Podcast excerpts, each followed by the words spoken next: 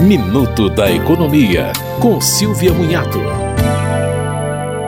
A partir de agosto, a carteira de identidade terá um modelo padrão em todos os estados e usará o CPF como número único. A plataforma gov.br vai validar os dados e oferecer uma versão digital do documento. Acre, Pernambuco, Goiás, Minas Gerais, Paraná, Santa Catarina, Rio Grande do Sul e Distrito Federal já estão prontos para a emissão das novas carteiras a partir de 4 de agosto. Os demais estados têm até março do ano que vem para se ajustarem.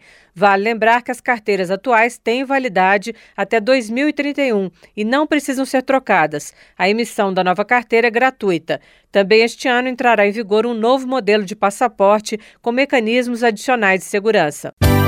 Você ouviu Minuto da Economia, com Silvia Munhato.